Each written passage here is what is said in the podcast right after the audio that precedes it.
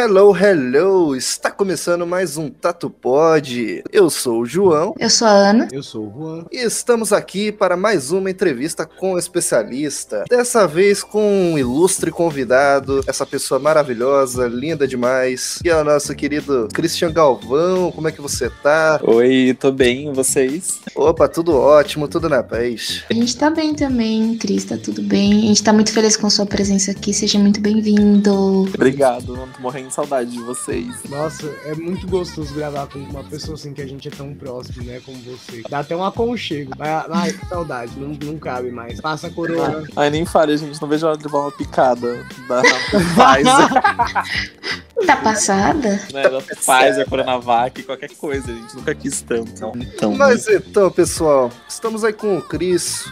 O Cris, né, que é formado em design de moda e hoje em dia está trabalhando com marketing digital, é isso mesmo, Cris? Isso, eu faz dois anos que eu trabalho pro Boticário. No começo deste ano surgiu uma oportunidade na empresa de eu ir para uma outra área, né? Uma área que carecia na empresa bastante também, até por conta que a gente é uma franquia, né? A gente também recebe os materiais do Boticário, tanto que a gente tem a liberdade de produzir conteúdo e a presença online da nossa da nossa franqueada, né? Do grupo, né? Que a gente tem de outras cidades aqui da região também Uhum. carecia bastante dessa presença online, bastante. Desse contato mais direto com o público, algo mais humanizado, na verdade, né? Não robotizado como estavam fazendo com uma agência. Então, como o meu, meu patrão, né, o, o gestor da franquia, ele falou assim, viu, você já, já tem formação, né, no marketing digital, não sei o que, já tem experiência. Eu falei, é, ele falou, ah, eu vim trabalhar pra cá então, e tal, e, e eu comecei, né? Tô desenvolvendo um trabalho bem legal também, tô bem contente. Aí, que bacana. Mas então, você começou, né, com a, a sua formação. Aliás, a primeira formação sua foi com design de moda ou foi com marketing digital? O que, que veio antes? Foi como design de moda da faculdade. Eu fiz pela FGV o marketing na época. E eu trabalhei para uma empresa.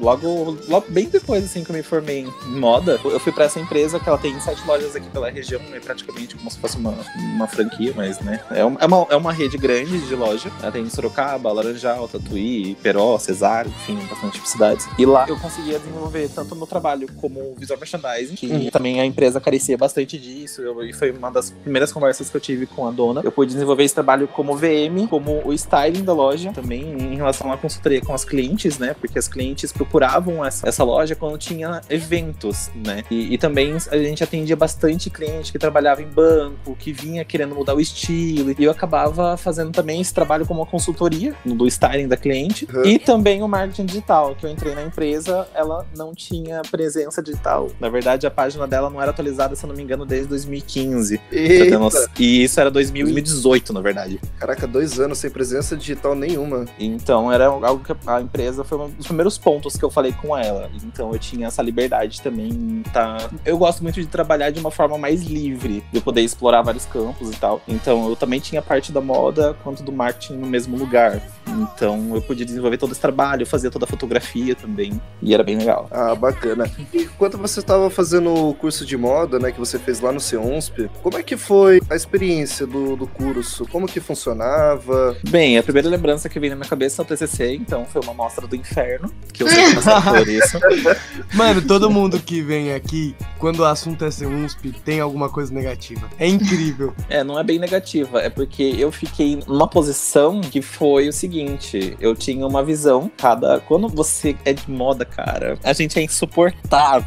Então, cada um tem um estilo, cada um tem as suas referências, cada um tem uma bagagem, então é, é bem complicado, porque eu queria fazer algo totalmente diferente. Eu não tinha apoio de nenhum colega, porque ninguém queria comprar a minha ideia, e eu acabei indo para um outro grupo que era mais ou menos o que eu queria, então eu acabei tendo que trabalhar com pessoas bem diferentes. Foi uma experiência, assim, que pode enriquecer um pouquinho, digamos, no meu crescimento pessoal, porque não esfaqueei ninguém, mas. e também uma forma de trabalhar em grupo. É uma coisa que a gente acaba levando pra vida da faculdade, né? Porque quando a gente vai trabalhar numa empresa, a gente tem que trabalhar em equipe, né? Em relação ao curso todo, foi. Explorei muitas áreas, na verdade, tanto na parte de fotografia, que eu gosto bastante, no VM, como designer também, que é algo que eu gosto muito, até tava comentando hoje com meu namorado também. É isso, eu sempre fico pendendo ali no, né, no design, no VM, a fotografia, que é legal também, também. Mas ao todo a experiência foi bem legal. Por mais que na época a faculdade estava passando por uma transição, compra da faculdade para um outro grupo de faculdade, né, que é o Cruzeiro do Sul. Então a gente, eu senti um pouquinho nesse impacto de mudar a grade, ter certas mudanças, mas mas foi uma experiência bem legal. A gente entrou no ano da transição, na real. Então a gente sofreu exatamente essa mudança de ver como que era ser a UNSP e como a nossa grade era muito aberta, né? Nossa grade era muito uhum. criativa, desenvolvia muito a gente, né? E depois que veio a Cruzeiro do Sul, a gente ficou um pouco robotizado, voltado ao do técnico e não tanto à prática. E a gente Sim. sentiu bastante isso, como a gente estudou no mesmo período, de você fazendo vários projetos em outros cursos. Inclusive, você fez Bem-vindo à Rodoviária, que é de uhum. novo uma série que a gente já falou aqui. Que saudade. Que a gente fez.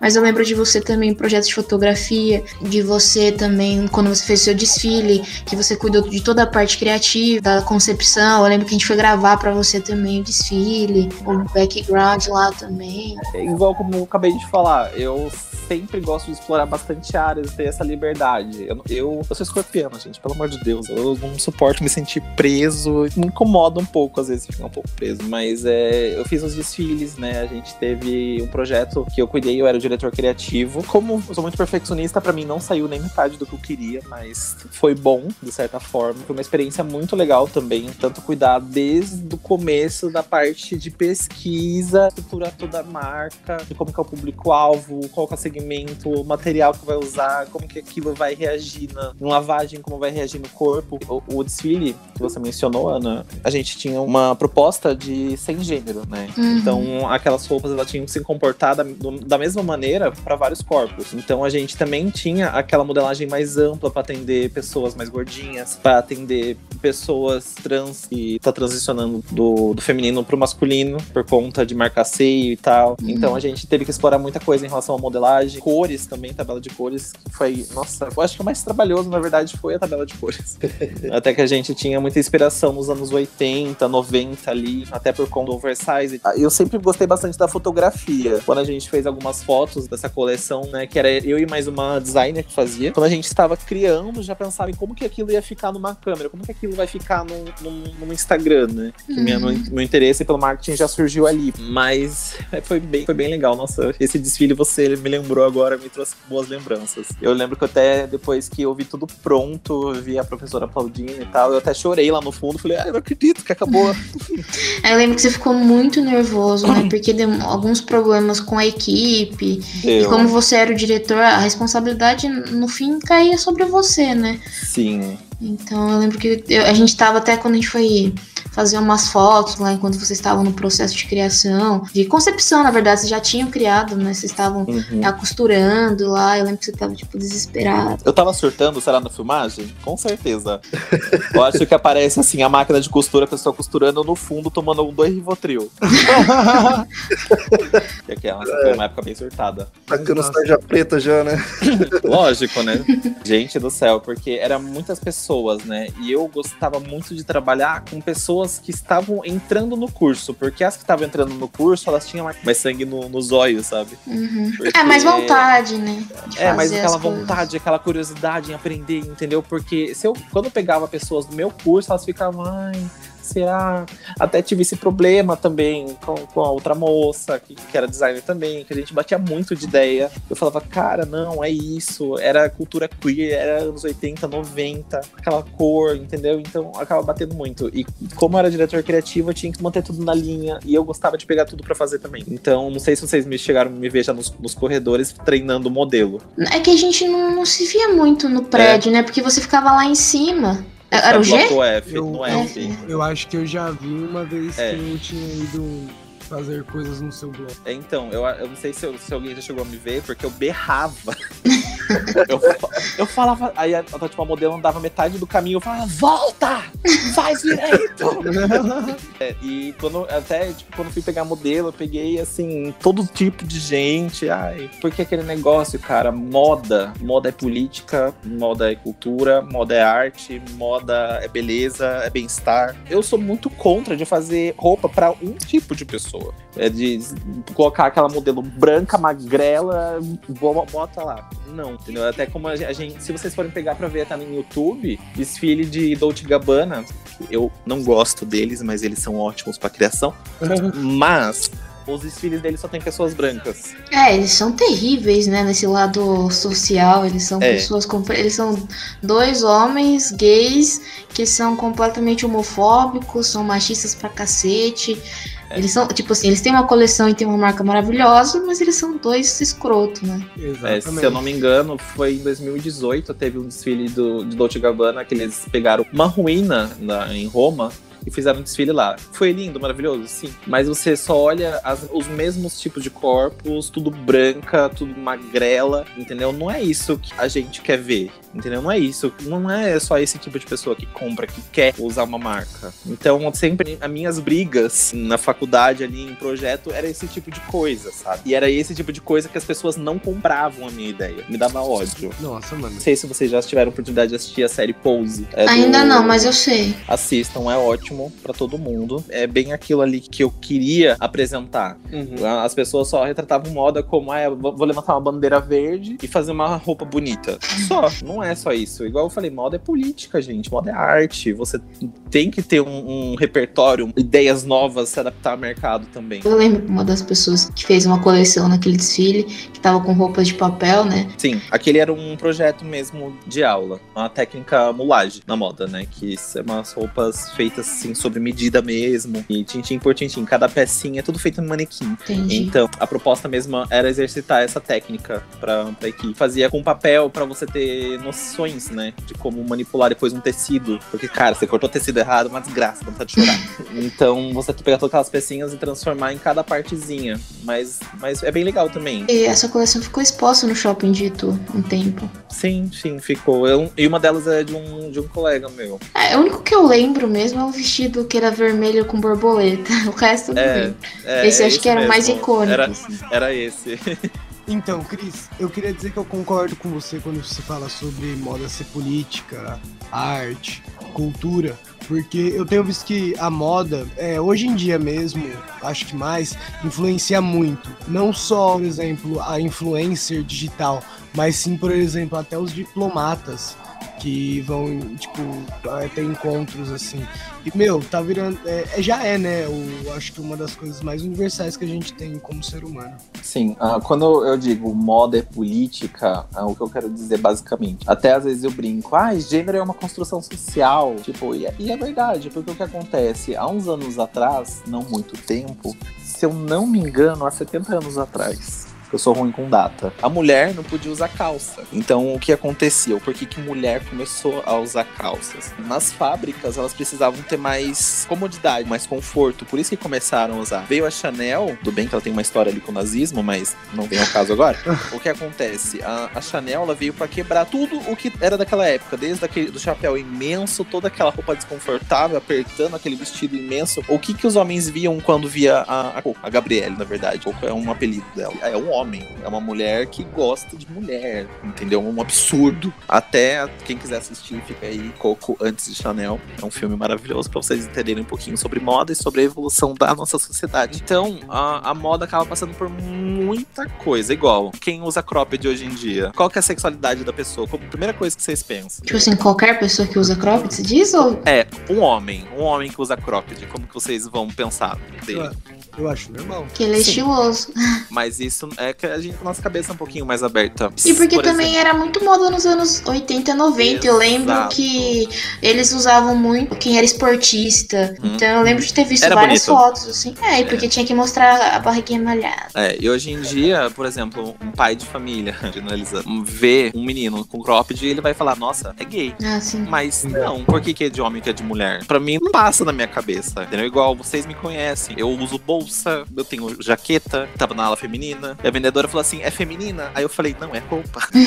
é de algodão. Eu já passei isso com a minha mãe, entendeu? Hoje em dia minha mãe é super desconstruída nesse quesito, em relação aos meus usos de bolsa, alguma coisa feminina que eu gosto de usar. Daí quando começou, eu lembro até agora, eu fui na, na Riachuelo, na época, teve uma coleção do Karl Lagerfeld, o falecido Karl Lagerfeld, que era diretor, era diretor criativo da Chanel. E ele tinha lançado uma coleção com a Riachuelo e eu fui lá comprar a mardita bolsa, que tava com preço lá em cima, né? Eu fui lá comprar na semana do lançamento. Aí minha mãe, mas é feminina? Eu falei, não, mãe, é uma bolsa.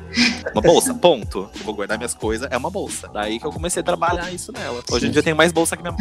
Ah, mas acho que desde a época da faculdade você já tinha. Todo dia você tava Eu tô, como com, diferente. eu tô com 12. Ah, Eu lembro uma sua que tinha uma carinha, tipo, de um desenho, assim, era preta, do grandona. gato. Essa É, do mesmo. gato. É, essa foi minha primeira. Foi minha primeira. Então, quando eu digo moda é, é, é política, eu digo isso, gente. Você mostrar quem você é e o que você pode mostrar com o teu corpo. Pra mim, eu falo assim, ah, gênero é construção social. Gente, é, é querer colocar o homem num lugar e a mulher no outro. Mas é mesma, mesmas, mesmas coisas. Paga os mesmos impostos, tem a mesma oportunidade de trabalho, por mais que a mulher receba menos que o homem. Mas é isso que eu quero dizer. Entendeu? A Uhum. mulher poder se vestir como ela quer e sem poder ser intitulada, digamos assim. Agora você fala, né? A moda, além de ser política, ela também é um reflexo nosso. Então, me visto do jeito que eu quero que as pessoas me vejam e porque eu gosto daquilo, entendeu? Eu quero me sentir bonita com a roupa que eu uso. E eu nunca me encontrei com roupa feminina, não. Dita feminina, no caso, né? Uhum. Porque eu sempre fui gorda, sempre tive costas largas, então nunca ficava nada. Eu me me sentia confortável. Então eu sempre usava umas roupas muito estranhas, assim, até eu conseguir encontrar meu estilo e começar a comprar na ala dita como masculino e me encontrar no meu estilo ali, entendeu? E foi um É. trabalho também, porque minha mãe ficava, não, essa calça é de homem, mas essa blusa é de homem. Ah, mas isso aqui. Eu falei, mãe, mas é só uma roupa, entendeu? Se eu botar em mim, não vai ser de homem, vai ser minha. Uma coisa que eu abomino em roupa feminina, assim, da ala feminina, são calças que não tem o bolso comprido, não, mas fundo. Gente, não serve celular, não tem bolso na frente. Ou o bolso é falso, né? É, porque é falso, gente, pelo amor de Deus. Por quê? Pra modelar o corpo, mulher também precisa de bolso. Por que, que mulher anda com bolsa? É como, Inferno. como se a mulher sempre fosse sair com uma bolsa, né, carregando. É. E eu sou uma mulher que eu não gosto de usar bolsa, eu nunca gostei, cara. Eu sempre gosto de levar tudo no bolso, que é mas, muito gente, mais prático. Cá entre nós, a- o, o bolso é evolução de tudo, que é portátil, cara. A gente vive num momento que tudo é portátil. Larga a bolsa, usa o bolso. Sim, sim, mas só que vamos defender os bolsos, tá? Exceto pra calça cargo, gente. Não use calça cargo. Qual que é aquela. favor. Ah, aquela antigona, né? Que, o bolso na Um de lateral da bolso. perna. Horrível. Eu tinha, mano, eu usava quando era preconceito, hein? criança. Eu tenho Ai. aqui? Pelo amor de Deus, gente. Ela é Joga fora. É meu estilo, é meu estilo roqueirão. Estilo tudo bem, mas a calça cargo não tem perdão. Ô, louco, não, ela com uma corrente aqui que eu uso. Nossa. Ai, a É corrente. maravilhosa. Vou sair do programa, gente. Tchau. Cara, pior que a minha namorada, ela tem a mesma opinião. Ela odeia minha corrente, cara. Ai, conversar com ela, falar assim: olha, fala, faz ele tira jogar fora essa calça cargo. Fala que vai terminar com ele, se não jogar. Por favor. Nossa, pior que acho que ela tem vontade mesmo de jogar fora. Ela mesma fala. Apoio. Mano, a Bia quer jogar fora uma calça amarela minha. Amarela? Nossa, Nossa, joga, por aí, ó. Mano, ela é linda. Ela é mostarda, na verdade. Ah, então tudo bem. Que fosse amarelo ovo, esse. É, a tem. mostarda tudo bem, gente. Mas não, amarelo ovo ela não é. E também tem uma blusa minha que. Mano, é totalmente anos, sete... anos 80. Que é uma roxa, amarela e verde. Ah, eu acho que eu sei como que é o modelo. Aí ele é super. é, Pode usar. Entende? Obrigado, Cris. Eu Pode gosto. usar. Eu gosto desse tipo. Vou esfregar esse trecho na cara dela depois. Ah, um profissional falou que eu posso usar. Faz ela ouvir o podcast depois. Obriga ela.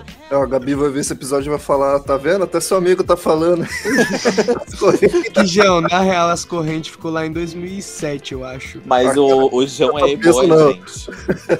Eu tô preso nos anos 2000. Ah, não. Anos 2000 foi o pior ano da, da moda, gente. Pelo amor de Nossa, calça baixa, pelo amor Olha, de Deus. na- não querendo ser o fã chato da Lady Gaga, mas o mundo da moda andou depois de 2008 que a Lady Gaga surgiu. É horrível.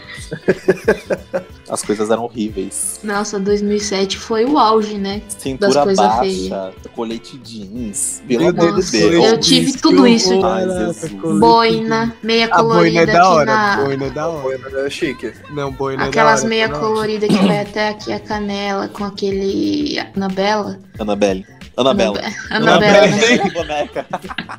Anabela, aquela, aquele saltão madeira assim, ó. Ah, mas eu, na real, cara, eu o estilo que eu sempre adotei já desde cedo na minha vida e uso até hoje. Eu amo. É o estilo grungeiro, eu sou grunge, cara. Meu lance é, tipo, é calça mais justa, dependendo com rasgo no joelho, tá ligado? Eu gosto de usar o All Star, umas camisetas mais de banda. Eu sou mais esse estilão, assim. Eu era assim também. Aí depois eu só usava camiseta de banda, aí depois eu fiquei tipo, nossa, mano, isso não faz sentido nenhum, sabe? Escutei só rock, sei lá, uns três anos da minha vida depois, eu só, ainda continuava usando e nem escutava mais rock. Aí eu ficava, mano, preciso comprar roupa, cara. É igual eu, né? Se for tá usando camiseta de banda, sei lá, do ACDC e no ouvido Taylor Swift. Eu alternei todo o meu estilo. Eu acho que eu sempre usei muito preto na adolescência. Preto e branco. Aí eu comecei a usar coisa mais colorida e gostei. Tanto que eu compro. Eu tô morrendo de vontade de comprar um tênis de basquete que é azul bebê e laranja.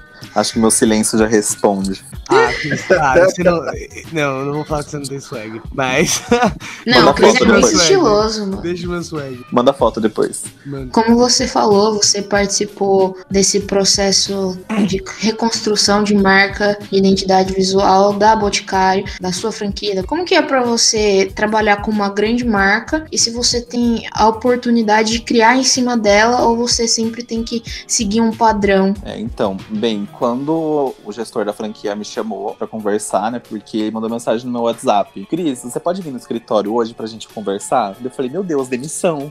Aí eu, eu peguei ele e falei assim: ai meu Deus, conversa de boa com nossos patrões, né? A gente tem uma conversa bem aberta com eles. Aí ele falou assim: relaxa, é coisa boa. Eu falei, hum, ok. E fui lá e me propôs, né? Ele falou assim: não, a, melhor, a melhor coisa que saiu da boca dele foi você pode trabalhar do jeito que você quiser. Do jeito que você quiser. Trabalha de fone, pode comer na tua mesa, pode fazer o jeito que você quiser, só me entregue resultado. Então, o Rafael, né, que é o gestor, ele me, me deu muita liberdade. É que eu também faço a criação dos conteúdos na parte de maquiagem, de dicas, de, sobre lançamento. Ele me deu muita liberdade de criar as coisas, de eu poder me expressar como eu quiser. E até ele falou assim: tu faz aquelas maquiagens que você faz, posta você maquiado, mas só que eu que dou uma segurada. Eu acho um pouco até prepotência eu ficar só colocando minha imagem lá, entendeu? Mas enfim, aí sobre a franquia, o Boticário toda semana ele lança pros, pros franqueados materiais fixos de franquia. Falando de Instagram, né? Falando tanto pra stories quanto pro feed. Mas a gente tem que seguir essa agenda, só que não é todo dia que tem postagem no feed. Então tem dia que eu posto coisa de franquia, tem dia que eu posto coisa que eu crio. Então eu consigo criar bastante coisa, o vídeo. A nossa franquia, ela tem a- o canal de venda direta.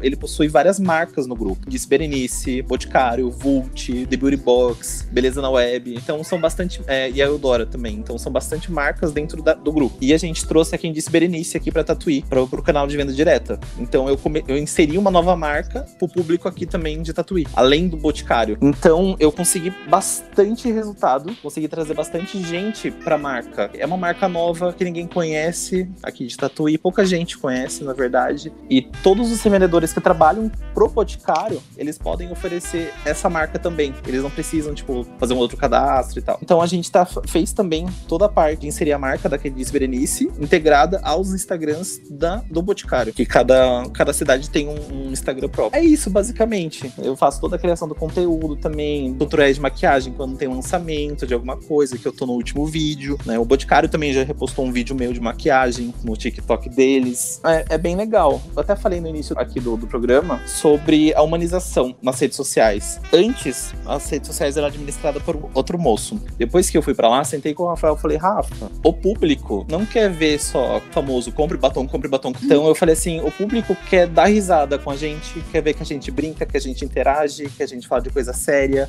que a gente dá dica, que a gente é um amigo ali, basicamente, né? A gente até fala pro cliente, oi, tudo bem, não sei o que. Ah, então você É, cuida de todo o CRM. Isso, basicamente isso. Eu também respondo o cliente, faço toda essa interação também com os clientes. Direciono também para as lojas através das redes sociais. Então é bem legal. Tem bastante cliente que interage com a gente, por exemplo, que comprou uma, alguma coisa nova de maquiagem, que ganhou um presente não sei de quem, gostou e postou foto, daí a gente vai lá, reposta, daí o cliente fica, ai, nossa, você repostou, você faz alguma maquiagem legal, então a gente tem essa interação mais próxima. Isso trouxe pra gente quase mil, é, quase dois mil seguidores, na verdade, 1.700 alguma coisinha. A equipe é você e Deus? Ou você tem mais algum É eu e Deus. ali?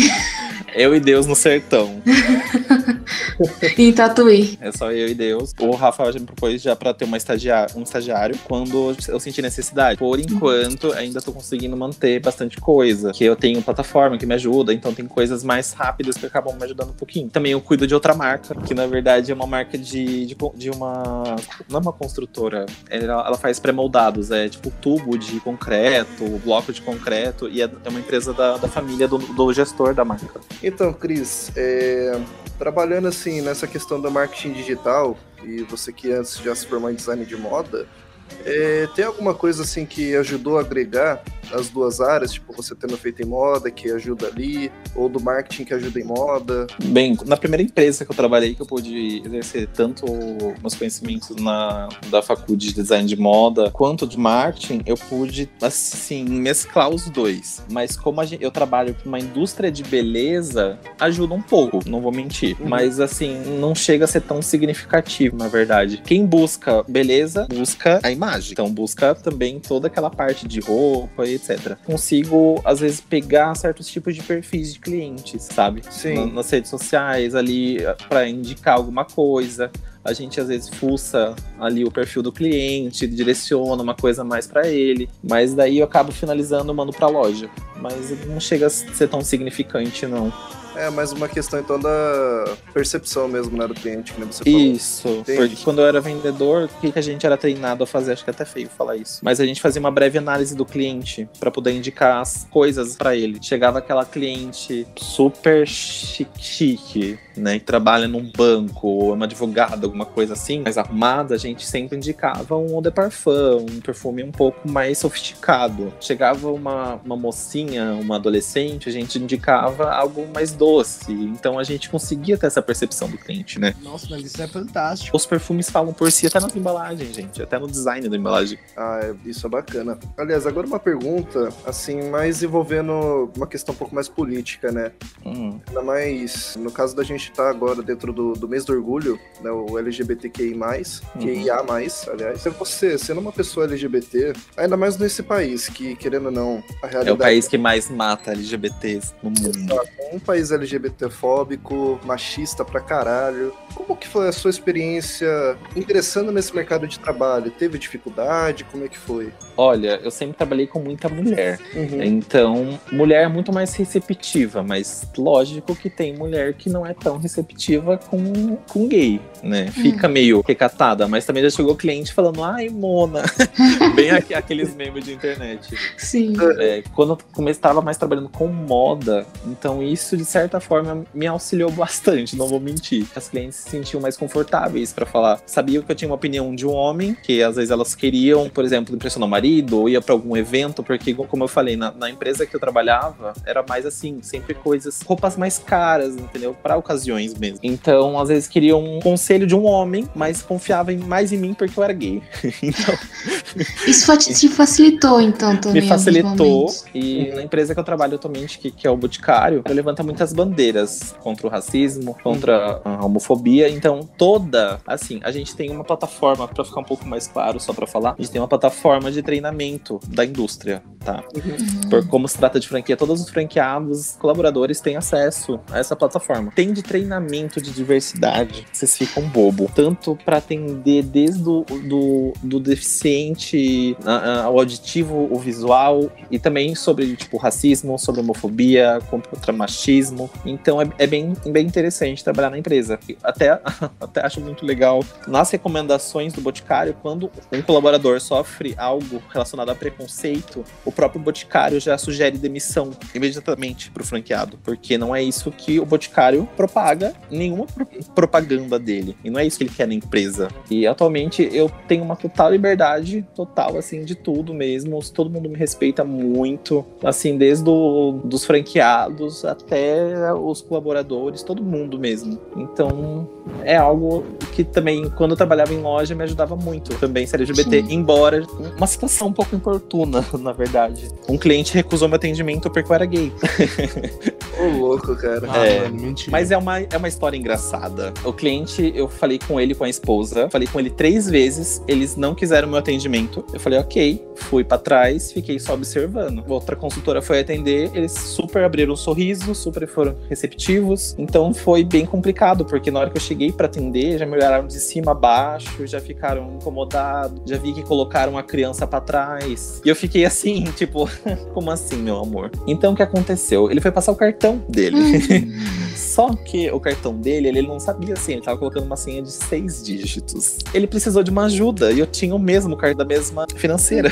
Aí eu peguei e falei assim: é, você tá precisando de ajuda? Dele ficou, ficou meio assim, eu falei: é seu cartão da financeira tal? Dele, é. Eu falei: abre seu aplicativo, por favor. Aí ele abriu, cliquei no negócio, apareceu a senha. Eu falei: eu tenho também, é quatro dígitos, tá? E nisso a, a vendedora não perdeu a, a venda também, né? Daí ele falou assim: ai, nossa, obrigado, você sabe mais que eu, não sei o que. Eu, imagina, peguei, voltei e fiquei quieto na minha. O mundo dá Né? voltas, né? Dá a volta e nessa volta dá um tapão na cara da pessoa. Já tive também situação na rua, né? Mas enfim. Mas dentro de empresa só foi essa, graças a Deus. E que bacana isso que você falou, tipo, da Boticário, porque realmente acho que é uma das poucas empresas, né, aqui no país que, é como você falou, levantam muita bandeira, né, defende bastante a- as minorias e tudo mais. É, eu fiquei até feliz e impressionada que levantar bandeira, principalmente no mês de junho, muitas empresas levantam, né? Mas na prática, ter diversidade, ter responsabilidade para com o seu funcionário, para com as pessoas, pessoas com deficiência, pessoas negras, pessoas LGBT. Sim. Então são poucas que realmente na prática tomam esse tipo de atitude, né? Renner,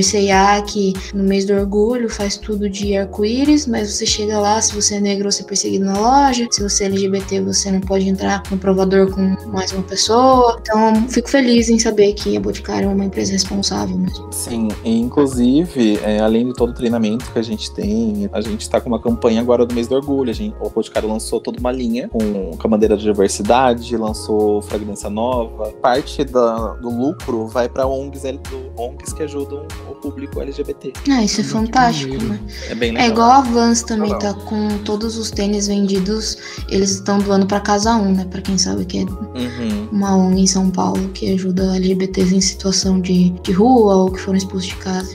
E a gente também queria te perguntar, Cris, qual é a parte mais gratificante na sua profissão, assim? Hoje você se sente realizado trabalhando com o que você trabalha? Muito. Acho que eu nunca me senti tão feliz em acordar às 6 horas da manhã pra ir trabalhar. Que eu entro. Eu acordo às 6 horas da manhã porque eu demoro me arrumar, né, gente? Pelo amor de Deus. mas eu entro às 8 horas, mas eu nunca me senti tão realizado em acordar e falar, vou trabalhar. Entendeu? Eu pegar, sentar na minha mesa e eu dar meu melhor, pesquisar coisas novas, né? Porque além de, de eu trabalhar com a parte das redes sociais, eu também tenho um certo papel em lojas, para melhoria de cada loja, em relação ao atendimento do cliente, coisas que elas vão divulgar no WhatsApp de cada loja em particular, porque às vezes são produtos que precisam sair mais lá, etc, etc, etc. Lanço promoções internas também, então eu tenho bastante coisa. O gratificante de ver é que eu peguei uma as redes sociais, né, Uhum. de uma forma e, e eu consegui reverter tudo aquilo. Consegui aumentar engajamento, eu consegui aumentar os seguidores. Dá pra ver, né? A gente tem todo um controle nos gráficos e tal. Então, meu maior, maior gratificação mesmo é eu ver que tudo aquele o talento que eu tinha, né, toda a capacidade que eu tinha desperdiçando, foi reconhecido, né, o que eu sabia fazer e que o reconhecimento acho que é muito bom, sabe, gente? Você trabalhar numa empresa e falar assim, nossa, você sabe fazer isso, olha, é uma oportunidade de você subir na vida. E, eu ver todo, toda essa capacidade que eu tava desperdiçando se transformar em algo bom que eu consegui reverter, sabe? Em alcançar resultado. E isso é muito, muito gratificante. Ah, que legal. A gente fica muito feliz, assim, por questão da amizade, né? De saber que nosso amigo tá progredindo no trabalho. E eu sigo nas redes sociais da, da sua Aham. empresa. E eu vejo que vira e mexe, você tá fazendo promoções mesmo, divulgando com algumas pessoas importantes da cidade, mandando press kit. E cada momento ali é doido, cara. É muita mudança, mas é muito, é muito gostoso. Eu gosto que seja assim. Ô Cris, e você tem algum mais algum plano de carreira em si baseado nisso que você tá vivendo agora? Ah, eu queria ser herdeiro da Kim Kardashian, né? Quem não? Mas eu quero ainda me especializar mais no marketing mesmo e futuramente juntar todos os meus conhecimentos em marketing, em design, juntar esses dois e quem sabe transformar em alguma coisa que possa gerar empregos. Uau, Tomara, aí você contrata a gente. por favor. Gente, com certeza. Um dos meus planos é realmente contratar as pessoas que eu conheço. Eu conheço pessoas de fotografia, conheço pessoas de cinema, rádio e TV, enfim, N, N cursos, né? A, a faculdade dá muita oportunidade nesse networking pra gente, né? Eu acho muito legal as pessoas se apoiarem. Quando- igual você falou, quando teve desfile, quem que eu chamei pra gravar, entendeu? Teve pessoas ali do curso, pessoas próximas. Tipo, caramba, cara, o, o seu colega se formou com você, chamar ele pra trabalhar com você, sabe? Mas pode ter certeza que é, ainda futuramente vai ter mais projeto com a gente aí. É, pra quem não sabe, né, obviamente a gente não informou, o Chris é um tatu também, né? Então, algumas pessoas dos tatus, não sei se todas vão participar, mas algumas estarão conosco. Ele é um grande amigo nosso, assim. A gente tá muito feliz por, esse reconhecimento que ele tá ganhando na carreira dele. E foi muito interessante saber que você estava desenvolvendo o marketing dentro da faculdade, que eu não sabia dessa informação. Sim, eu quando tava na faculdade já comecei a fazer um outro curso e eu já comecei a ali a trabalhar em outra coisa. Eu tinha um colega em marketing e ele começou a falar as coisas que tinha e tal, só que não dava pra eu fazer dois cursos presenciais, né? É, Senão era, era um tiro na cabeça, porque não tem gente que aguenta, pelo amor de Deus. Aí ia Mas- perder a vida aí- social completamente, né? Isso, aí eu fiz a, o EAD, o EAD, graças a Deus, é algo mais tranquilo de ser feito. E eu tô fazendo de novo, agora uma outra faculdade, tô me especializando mais no digital, progredi cada vez mais, que estudo na vida da gente é tudo. Por mais que hoje uma faculdade no Brasil não signifique que você vai conseguir um emprego, mas quando você consegue, você consegue é, elaborar um bom trabalho. Nossa, Cris, é admirável o profissional que você é, na real. Pô, agora você tá se especializando de novo. Cara, eu não terminei nenhuma faculdade ainda. Cada um tem seu tempo, né, Juan? Eu sou uma pessoa que eu quero as coisas pra ontem. Por mais que eu tenho minhas frustrações também, não vou mentir, mas cada um tem seu tempo. Eu nunca entrei basicamente como designer, mas tive a oportunidade de exercer outras funções. Mas fique em paz que essa hora chega também que você tem muito talento, menino. Então, eu digo no sentido assim, de ver você como uma pessoa que tá fazendo isso, dá vontade de ser assim, de, de fazer coisas, entende? Eu mesmo vou começar a estudar ciência da computação agora no final do ano. Mano, é como eu falo, eu tô saindo de uma área totalmente que não é minha. É, basicamente o que eu fiz também, Juan, mas obrigado. Tu gostou de ouvir? Ô, Cris, você tá ligado? Você é o nosso mozão, cara. É, é sério mesmo. Tipo, meu, você estando feliz, qualquer um aqui estando feliz, entendeu? É uma pessoa que sempre esteve presente aí com a gente, cara. Vendo você É. feliz, vendo você bem, trabalhando com o que você gosta, meu. Ai, gente, obrigado. Uma sensação tão gostosa aqui no peito. Ai, que gostoso, gente. Faz parte dos meus planos também ver meus amigos alcançando o seu Não adianta nada eu tá ótimo e outra pessoa tá na, na merda. E às vezes, por exemplo, vocês, eu, eu guardo super vocês no coração também. Ver um de vocês mal, eu fico tipo, cara, não. Por exemplo, o João tava fazendo os streamings e tal. E eu Uhum. fico, ai, cara, ele vai ser famoso. todos vocês, todos têm muito talento, que cada um tem uma área ali que gosta mais. Todo mundo vai ser muito rico, né, gente? Vamos, vamos orar. Tomara. É minha Vênus em câncer, mano. Eu choro fácil, velho. É, e eu tô, tipo, com o emocional também bem. Eu já choro também. Aproveitando esse momento emocionante aqui do, do podcast, conta pra gente uma história que te marcou no- durante o seu trabalho, tanto o anterior ou o de agora. Teve uma história, eu tava comentando esses dias com o meu namorado, é de quando uma cliente, igual eu falei, a gente sempre lê o cliente quando entra na loja. E a gente, eu sou maquiador também, né? então. Dos a- bons, né? a gente tenta. E no Boit a gente tem toda aquela. Tinha, né? Que agora, por causa da pandemia, a gente não tem mais. Mas experimentação de make, ou dar uma make express, né? Que a gente fala, que é uma make rápida, uma make mais básica. De dar de cortesia pro cliente que gasta algum valor e tal. E entrou uma cliente e ela queria ver maquiar. Fiz uma make completa nela, tudo belezinha, e ela foi me contando a história. Porque ela tava super cabisbaixa, ela tava querendo dar uma olhadinha. Aí eu falei, Vi, você tá com pressa? E ela, não, tô super livre, acabei de sair do trabalho. Aí eu comecei a fazer maquiagem nela e ela pegou, começou a se animar. Daí ela falou assim: Ah, eu tava precisando mesmo dar um up. Daí eu, por quê? O que que aconteceu? Daí ela falou: Então, eu tive um aborto. Nossa. É, vocês me conhecem que eu não sei reagir a certas coisas. Aí eu falei, ah, sinto muito. Dela, tudo bem, e quase começou a chorar. Peguei e fiquei assim, daí eu peguei, já mudei de assunto, comecei a animar ela. Falando de outras coisas, não sei o que, comecei a brincar, bem daquele jeito de, da gay de shopping. e. Nossa, desculpa que foi engraçado. Porque realmente a gay de shopping é assim. É, então. é, dá pra colocar que é um stand-up isso aqui, né? Que vocês só estão risada, risada. Aí ela conversando e tal, falou isso e tal, se animou super. Ela pegou, me abraçou dela, obrigado. É, precisava muito de um ano, né? Se cuidar mais. Aí foi isso. E o slogan do Boticário é onde tem amor, tem beleza. Quando eu entrei no Bot, acho que aprendi muito transformar vidas com, com beleza, sabe? Sim. Como maquiador, eu via aquela pessoa, às vezes, tava meio assim, vamos fazer uma make, vamos dar uma animada, não sei o que, a pessoa saía outra, então. Essa foi uma das histórias que mais mexeu comigo mesmo. É, agora a gente vai pedir para você dar dica, então, para quem quer ingressar no mundo da moda, como design de moda, ou quer ingressar na máquina digital. Quais são as suas dicas de curso, faculdade e afins, assim? Como que a pessoa chega onde você tá, por exemplo? se a pessoa tá discutindo, fala assim, meu Deus, eu quero ser o Cris. Ai, quem me dera se um dia alguém pensou assim. Acho que quiser autógrafo, ah, é. Quero chegar onde ele chegou, é louco aquelas, né? O designer, basicamente, você tem que estudar até você não querer mais, mas lógico, o curso, curso é o que mais tem em moda. Tem N cursos, tanto na parte de business, quanto na parte de criação, na, na parte de styling, de consultoria, e são muitos cursos, é que depende muito da área que você quer. O designer também tem vários cursos, mas a pessoa tem que ter um repertório. Repertório, quando eu digo, você ter as inspirações, você saber sobre a história de moda, moda, a história da arte, você saber referência, você conhecer o público, né?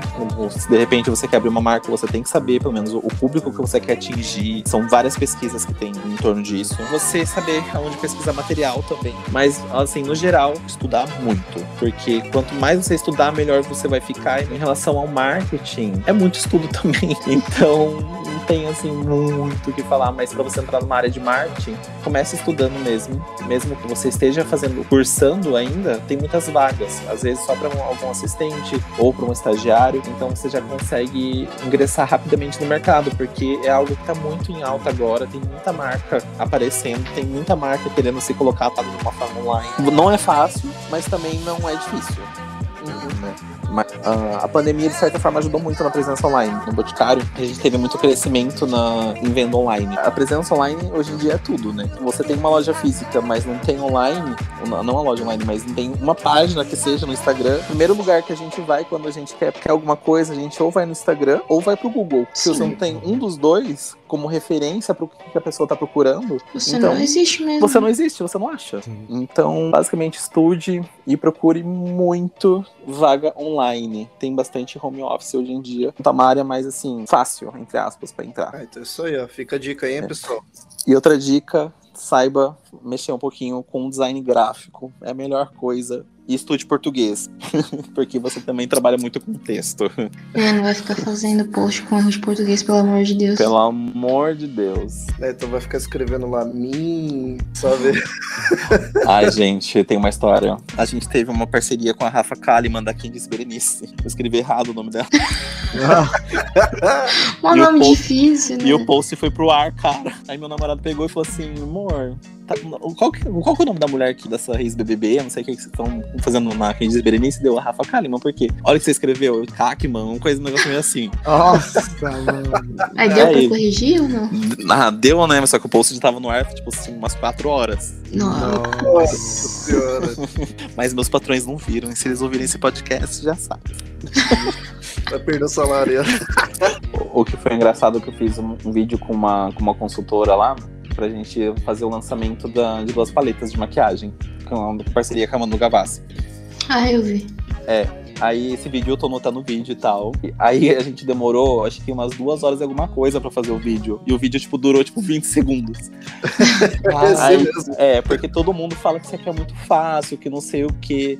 Aí esse dia a menina falou assim: Nossa, Cris, eu não imaginava que demorava tanto pra fazer desse jeito. Eu falei: ah, Você não viu Sim. nada, meu bem? Você não viu nada? Todo mundo tem uma visão muito errônea da área de comunicação, a área audiovisual e afins, né? Acho que é uma área muito fácil, que não depende de estudo, não depende de técnica, de prática. Ninguém tem noção, por isso que a precificação do nosso mercado é terrível, né? Sim, uhum. sabe que eu fico mais doido quando penso que a parte gráfica que a gente faz é fácil, é rapidinho. Cara, isso me deixa louco da vida que vocês não têm noção. Porque daí fala assim, ah, dá pra você fazer isso aqui Porque como a gente manda conteúdo pra cliente e tal, essas coisas, eu tenho que montar alguma coisa de gráfico. Vou lá, demoro pra caramba pra fazer, porque às vezes tem um monte de coisa na frente, vou lá e demoro mais ainda porque o negócio do trabalho. E tipo, depois falam assim, ai, é, só, é rapidinho. Ai, Nossa, cara, eu odiava quando eu trabalhava na produtora, quando pegava algum vídeo, um comercial pra fazer, coisa desse tipo. Aí beleza, daí chegava lá, fechava o contrato pra fazer um vídeo de 15 minutos pro cliente. Já é longo pra caramba, né? Já dá uma grana legal. Aí chega na hora, quando você entrega o material, depois de contrato assinado já tudo, a pessoa daí me manda mensagem: Ah, então, o vídeo tá legal, mas será que consegue dividir em duas partes, 5 minutos cada? Daí, ô, pera lá, então vou fazer outro contrato, amigo. Aí o cliente, ele, tipo, ele quer daí contestar, daí a gente tem que explicar o contrato foi esse, tá assinado, as cláusulas estão todas ali.